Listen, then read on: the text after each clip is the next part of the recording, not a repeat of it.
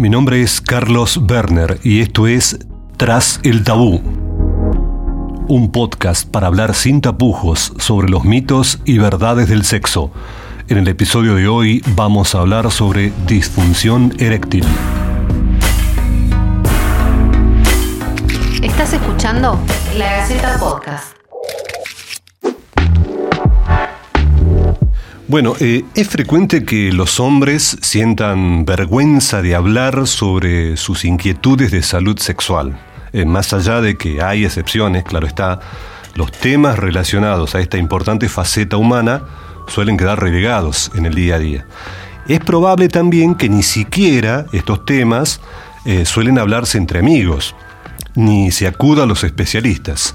Sin embargo, la situación parece estar cambiando en los últimos tiempos. De entre la gran cantidad de temas que adquieren relevancia, seleccionamos uno, que es disfunción eréctil. Y lo vamos a charlar con Augusto Dantur, eh, urólogo de reconocida trayectoria y con muchas cosas para contarnos. ¿Cómo estás, Augusto? Muy bien, ¿cómo estás, Carlos? Un gusto. Bueno, eh, el tema está abierto. Eh, la verdad que sí, la verdad que son temas eh, que tienen cierto tabú, temas que son relegados. Uno con el transcurso de los años va notando que el público argentino, el público tucumano se va liberando en la consulta urológica, no solamente para un control urológico simple, anual que se tienen que hacer todos los hombres mayores de 50 años, sino los temas que abordan la esfera sexual no dejan de tener su mística y sus mitos, pero cada vez notamos que acuden más a la consulta, a pesar a veces de estar sonrojados, eh, vienen al consultorio para buscar una ayuda médica profesional. Claro, vamos a apelar un poco al ABC de todo esto. Partimos desde una pregunta totalmente básica. La cuestión es saber o definir de alguna forma qué es la urología.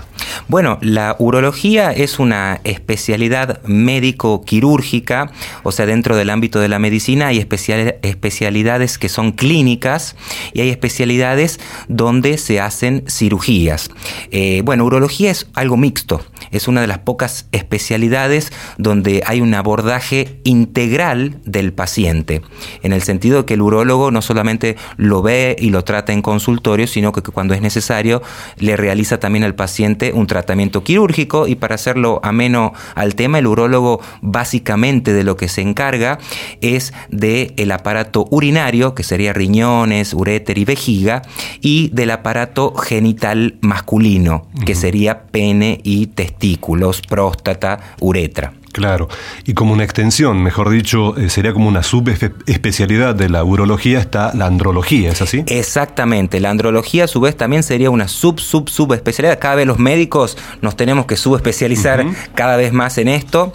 En el caso mío, yo soy médico urólogo, este, egresado de la Universidad Nacional de Tucumán y bueno, después completé mi formación en, el Hospital Italiano de Buenos Aires, en la UBA. Claro. Bueno, eh, ¿qué te parece si entramos en el tema? ¿Mm? La cuestión es concreta, disfunción eréctil y un dato eh, introductorio como para comenzar con las respuestas a las preguntas. Hay una estadística, vos me confirmarás si eso es cierto, que eh, cada dos hombres pasados los 50 años tienen problemas de erección. ¿Eso es así? Sí, es una realidad. La disfunción eréctil, la verdad que es una epidemia, podemos decirlo de esa manera, porque muchas veces los factores de riesgo que, nos perjudican al hombre para la erección tienen que ver con los mismos factores de riesgo muchas veces cardiovasculares que estamos eh, continuamente escuchando, como son eh, la edad, la diabetes, la hipertensión, eh, el consumo de sustancias tóxicas, em, todas esas esas cosas van en detrimento de la erección, son los principales enemigos de la erección. No solamente la edad, porque todo hombre, eh, conforme pasan los años, no es la misma la calidad de la erección de un muchacho de 25 años al de un hombre de 50, pero el hombre de 50, sin embargo, puede tener una, una, eh, una relación sexual satisfactoria y cuando es necesario acudir al urólogo para que lo ayudemos. Claro, estoy cayendo en cuenta con la enumeración que acabas de hacer que prácticamente todos esos elementos están presentes hoy, ¿no? En, sí, Exactamente. Eh, uno piensa que la diabetes es una enfermedad muy prevalente, la hipertensión arterial es una enfermedad extremadamente prevalente, no todos están diagnosticados, no todos se conocen y están tratados.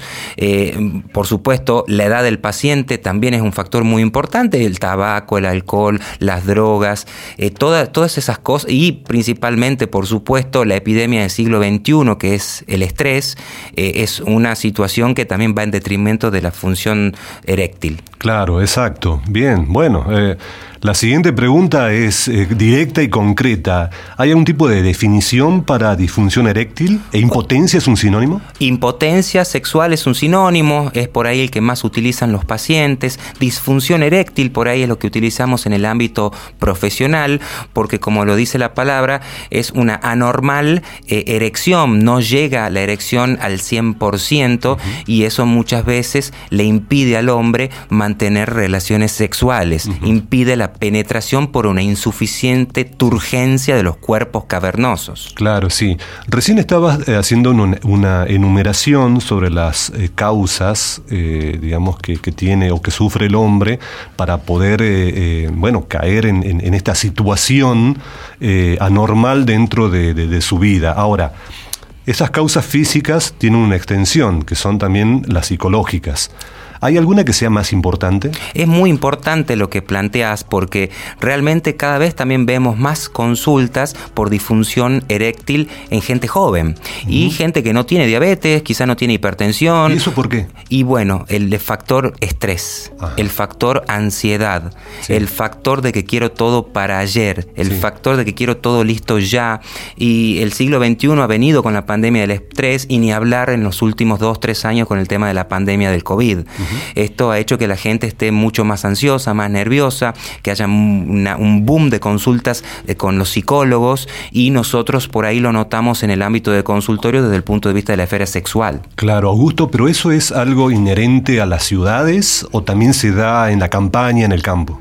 Eh, no, yo pienso que eh, la, ansiedad y los trastornos este, de ansiedad son muy relevantes en las grandes urbes, porque muy probablemente la vida de un hombre que vive en Tafí del Valle, eh, que recolecta fruta o que hace actividades de campo, eh, es, em, el estrés que eso implica es mucho menor al de un hombre que vive en la ciudad, que tiene dos trabajos, eh, con los ruidos, con la contaminación, con todo, todo el lío que implican las grandes urbes, por supuesto, y las presiones laborales del sistema, por supuesto que implican un detrimento de la función sexual por el factor psicológico.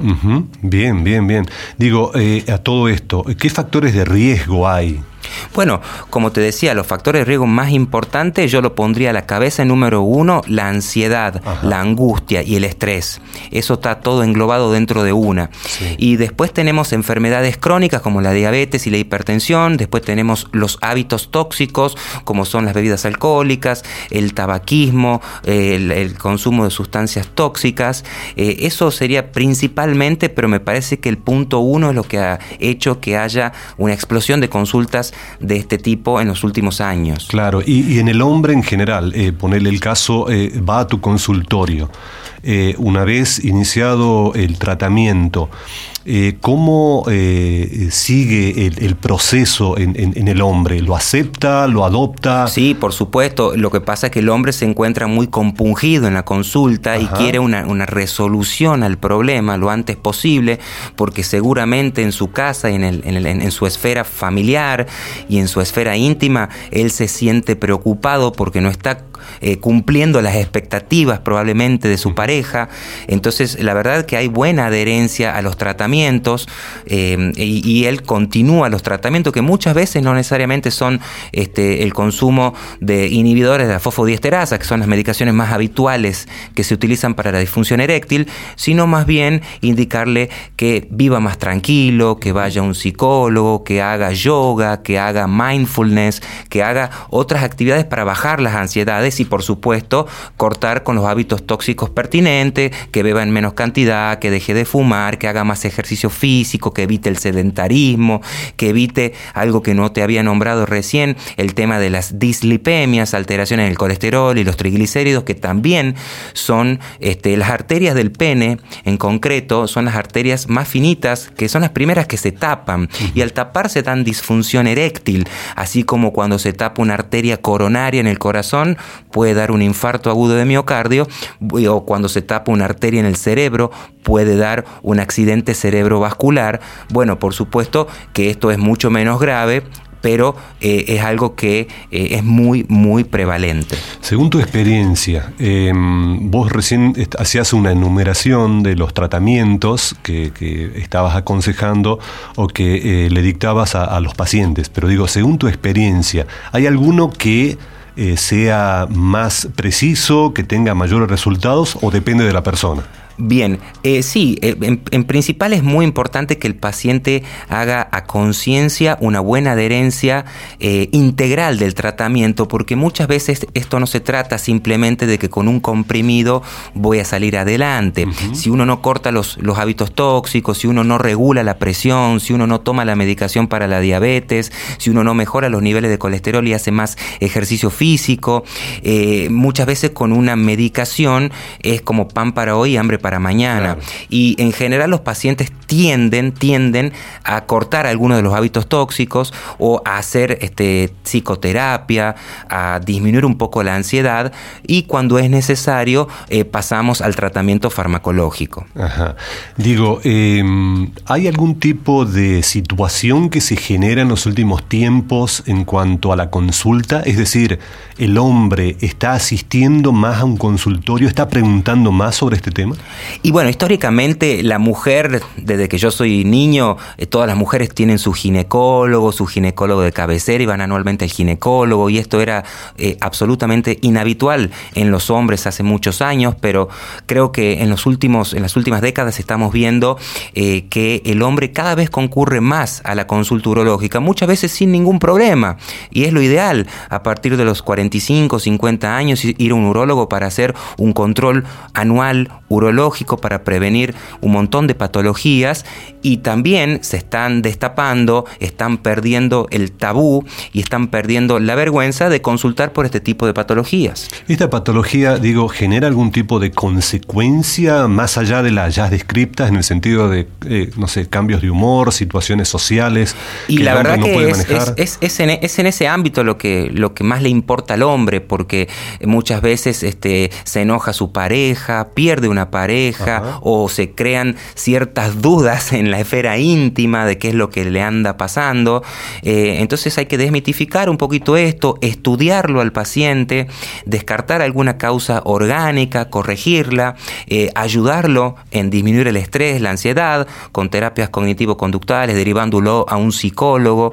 Este, y, muchas veces con eso el paciente no, no avanza más de eso, o sea, esto queda, queda acá. Pero si muchas veces, como te decía, son enfermedades que por ahí paralelamente están concomitantes.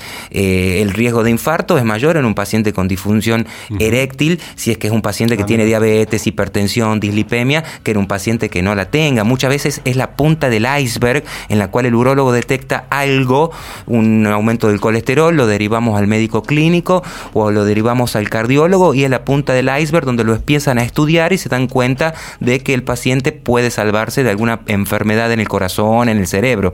Entonces, entonces, eh, en la esfera sexual es importante para el paciente, pero también nos sirve como herramienta para diagnosticar otras patologías más graves desde el punto de vista médico, pero eh, que para el paciente que tiene disfunción eréctil, para él es muy importante tratar de eh, recuperar esta erección. Claro. Bueno, a ver, un poco para darle un cierre a este tema, Augusto, ¿cuáles serían los consejos prácticos para alguna de las personas que nos estén escuchando al momento de eh, acudir o intentar o buscar acudir a un especialista? Bueno, yo le diría que en primer lugar hay que perder los miedos, hay que perder la vergüenza y hay que consultar con un urólogo, con un médico especialista. Ahí nosotros evaluaremos en la consulta eh, cómo lo podemos ayudar, qué estudios complementarios necesita y en base a eso definir una terapéutica, que muchas veces la terapéutica puede ser desde una medicación, eh, desde el cambio de estilo de vidas y de hábitos, hasta alguna medicación por vía oral, y si en esos casos aún así no mejora, porque muchas veces se llega a un punto de no retorno de la enfermedad y hay que seguir progresando en las alternativas terapéuticas, se puede progresar a utilizar drogas intracavernosas, se puede progresar a utilizar dispositivos de vacío o se puede como último recurso a la colocación de una prótesis de pene. Bien, Augusto Dantur, un gusto y gracias por tu aporte. Un placer, muchísimas gracias. La Gaceta Podcast.